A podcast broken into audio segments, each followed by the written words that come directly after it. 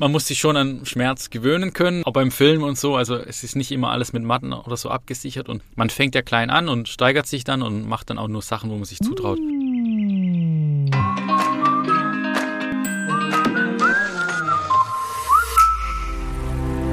Hallo und Kuckuck zum Podcast Schwarzwaldgeflüster aus dem Tonstudio im Kompetenzzentrum Tourismus. Ich bin Iris Huber und mir gegenüber sitzt Andy Haug. Andy Haug ist Parkour- und Freerunning-Profi. Hallo Andy. Hi, ja, freut mich hier zu sein. Vielen Dank für die Einladung und äh, freue mich wirklich. Andy, wir machen jetzt erstmal eine Blitzvorstellung in 100 Sekunden. Ich sage ein Stichwort und du blitzschnell deine Antwort. Alles klar. Los geht's. Geburtsort. Äh, Freudenstadt. Alter. 31. Beruf. Äh, Parkour- und Freerunning-Athlet. Lieblingstier. Äh, mein Hund. Wie heißt der? Skavi. Skavi, dein Hund, okay. Lieblingsessen. Äh, Pizza. Religion. Evangelisch, also Christ, genau. Lieblingsspot. Lieblingsspot äh, zum Sport oder einfach, pff, da gibt es so viele, ähm, Parkourpark Bayersbronn. Okay. Okay, das reicht erstmal. Dankeschön. Für Podcast-Hörer, die vielleicht noch nicht so vertraut sind mit dem Begriff Parkour und Freerunning. Was macht denn ein Parkour und Freerunner? Ja, Parkour und Freerunning ist eine Sportart, wo man praktisch wie im Turnen durch die Stadt springt. Also man kann sich da künstlerisch ausleben mit äh, Salto, Ratschlag, Handstand etc. Und generell unterscheidet man zwischen Parkour und Freerunning. Parkour ist praktisch so schnell wie möglich von A nach B zu rennen, über alle Hindernisse drüber. Sieht einfach cool aus. Und beim Freerunning hat man die Möglichkeit, sich kreativ auszuleben. Also man spielt mit der Umgebung, wie gesagt, so mit, mit Salto, Handstand, äh, Ratschlag. Okay, also es ist aber jetzt eine Sportart, die vielleicht noch nicht so viel Bekanntheit hat, oder? Oder gab es das schon immer? Also ursprünglich kommt es aus dem Vietnamkrieg. Damals haben die Franzosen sich äh, Fluchttechniken überlegt. Einer, der damals dann auch im Vietnamkrieg war, ist zurück nach Paris und hat es seinem Sohn beigebracht. Das war praktisch dieser David Bell, von dem man vielleicht schon was gehört hat, wenn man sich mit der Sportart ein bisschen beschäftigt hat. Und ähm, dieser David Bell hat praktisch die Techniken, wo er von seinem Vater gelernt hat, in die, ja, in die urbane Umgebung gebracht, mhm. einfach in die Stadt und hat sich dort mit seinem Kumpel getroffen, dem Sebastian Foucault. Und der David Bell hat praktisch das reine Parcours geprägt und Sebastian Foucault äh, das Freerunning. Und den äh, Sebastian Foucault kennt man wahrscheinlich aus dem äh, James Bond-Film Casino Royale. Da hat er diese ah. Anfangssequenz.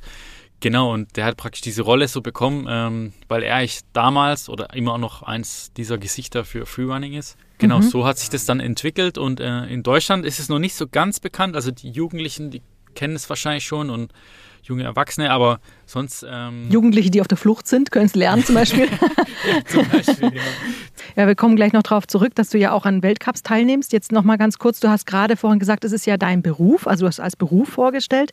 Das heißt, du verdienst damit deine Brötchen quasi. Genau, genau. Wie läuft das ab? Hast du da Sponsoren oder wie läuft das dann? Mein Beruf ist es eigentlich seit 2011. Ähm, damals gab es jetzt noch nicht diese äh, Struktur mit dem Weltturnverband und so. Und ähm, deswegen bin ich nach Bangkok gezogen. Ich war zwei Jahre in Thailand und habe da so als Stuntman so ein bisschen äh, beim Film ja mein, mein Geld verdient. Ähm, Spannend. Hast du die Sprache gelernt? Äh, nicht so arg. Ich kann nur noch äh, Song Samsi. Sawadika.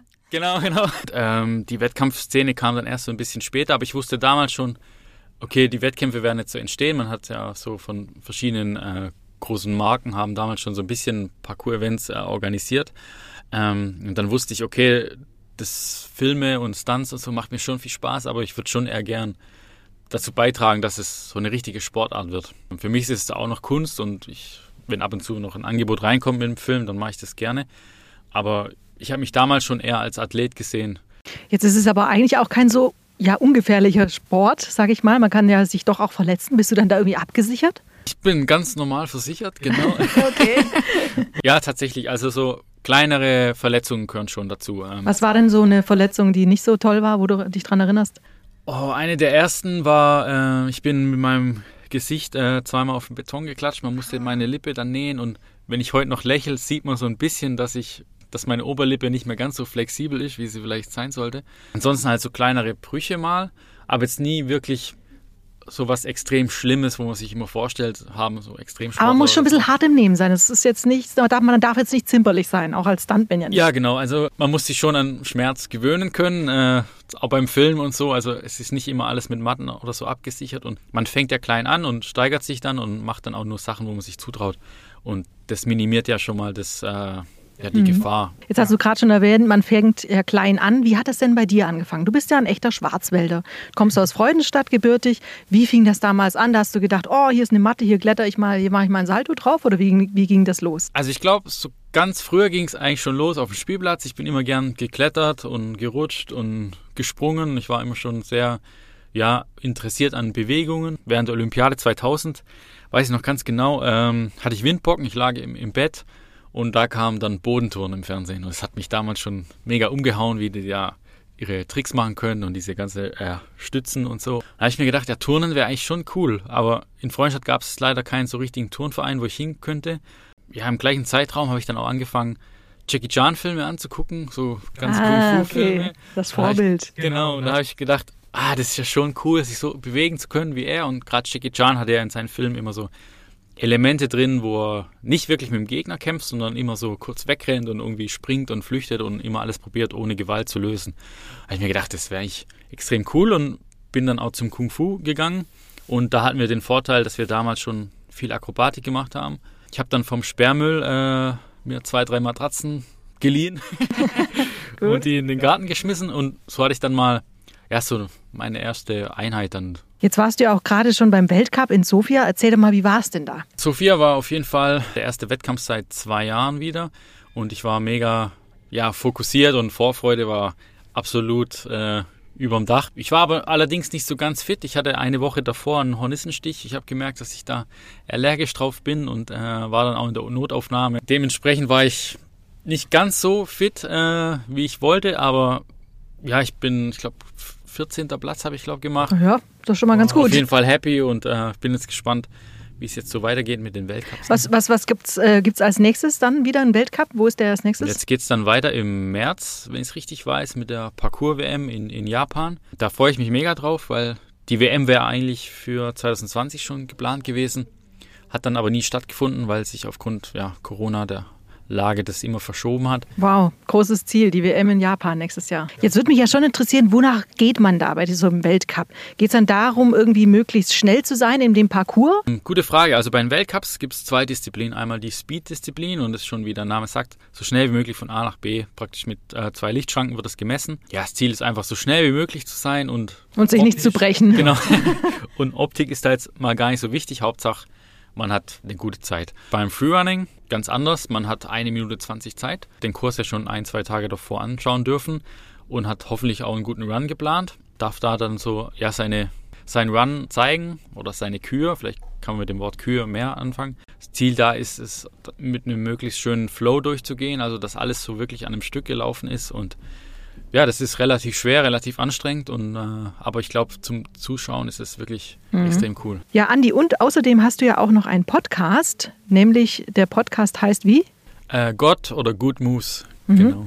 Und warum der Name? Also ich bin äh, Christ und ich habe so gedacht, Good Moves kann ja Richtung äh, Parkour, Freerunning gehen oder eine andere Sportart. Es gibt ja extrem viele Sportarten. Gott bewegt, habe ich mir gedacht, passt auch. Und dann habe ich gedacht, okay, welchen Namen nimmst du jetzt? Okay, machen wir beides. Und um was geht's da inhaltlich? Ich hatte bis jetzt äh, ein, zwei Gäste da, die von ihrem Leben erzählt haben. Äh, mir ist wichtig, so ein bisschen über Rückschläge zu berichten. Also ich hatte zum Beispiel die Svenja Wirth da, Skispringerin, die ja schwer gestürzt ist vor der Olympiade und fast im Rollstuhl war und sich jetzt wieder zurückgearbeitet hat. Oder ein Kumpel von mir, ein Mountainbiker, der auch in Mexiko schwer gestürzt ist und ein halbes Jahr im, im Koma lag und jetzt wieder Mountainbike fährt. Ja, ich möchte praktisch so Stories äh, näher bringen, von Sportlern, die vielleicht nicht immer im Rampenlicht stehen und nicht immer Fame sind, aber die extrem viel für diese Sportart aufopfern und keiner kriegt es mit. Du sprichst da auch über Hasskommentare. Was sind denn da so für Sprüche? Was kommt da auf dich zu und wie gehst du damit um? Ich habe ja aufgrund meiner Interviews gemerkt, dass die anderen Sportler auch mit solchen negativen Kommentaren zu kämpfen haben. Ähm, Gerade auch der Mountainbiker durfte sich anhören, wie kann man nur so blöd sein, man lag im Koma, in Anführungszeichen, jetzt fährt man wieder Fahrrad und bla bla bla. Aber die Leute, ja, die urteilen immer schnell und kennen nicht die Leute hinter diesen ganzen Videos oder Stories. Ganz recht kann man es nie eine machen, egal was man macht. Ja, ich habe jetzt bei TikTok jetzt über 100.000 Abonnenten zum Beispiel und ähm, habe festgestellt, 99% finden es immer cool. Aber es mhm. gibt wirklich zu jedem Video ein, zwei Kommentare, die ja völlig daneben sind. Ja, da muss man halt am Anfang schon äh, lernen, damit umzugehen. Hilft dir da dein Glaube auch ein bisschen, dass du da irgendwie weißt, nein, Gott liebt mich so, wie ich bin? Ja, auf jeden Fall. Wobei das, man weiß es zwar so, äh, Gott hat mich so geschaffen und Gott hat mir meine Eigenheiten gegeben und unterstützt mich so. Und man soll auch den anderen immer verzeihen. Stichwort Nächstenliebe, ne? Genau, aber wenn man die Bibel aufschlägt, steht es halt da so drin. Und dann ist es halt aber trotzdem nicht immer so einfach. Ich glaube, da weiß jeder, was du meinst. Ja, ja jetzt habe ich noch eine schöne Frage zum Abschluss. Hoffentlich schöne Frage.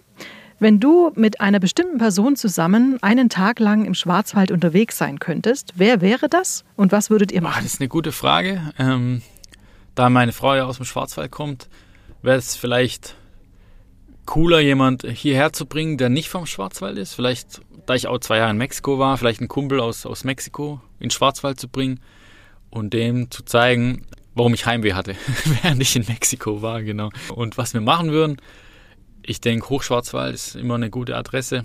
Oder Schwarzwald-Hochstraße am Mummelsee gibt es ja die schönen äh, Holzofenbrote und äh, bisschen Speck. Sehr gut.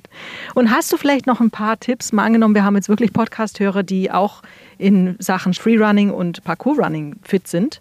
Hast du irgendwelche Tipps für die, Ausflugstipps? Also ich kann jedem äh, den Parkourpark bei Aspron empfehlen, der ist echt äh, schön. Und sonst in Freiburg gibt es ja hier auch einen Parkourpark im Dietenbach-Park. Ja, genau, genau, Dietenbach, ja. Genau. Ja, also Innenstadt von Freiburg finde ich auch immer top. Kann man an der Dreisam entlang auch so ein bisschen Geht das da? Da gibt es ja auch so einen Calisthenics-Park, wo man auch so ein bisschen rumspringen kann.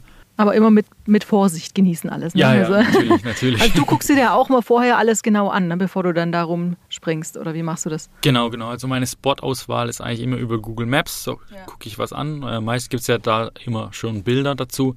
Fahre dann da hin und ganz wichtig ist dann wirklich einmal gucken, dass da keine Glasscherben rumliegen oder Hundekot oder wie auch immer. Und dass die Mauern und Geländer und etc dass die natürlich auch fest sitzen.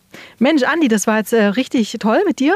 Es hat richtig Spaß gemacht. Wir drücken dir die Daumen für Japan nächstes Jahr. Vielen Dank. Wer möchte, hört einfach mal rein in deinen Podcast God Good Moves. Sehr spannend. Vielen Dank, dass du da warst. Vielen Dank für die Einladung und viele Grüße an alle.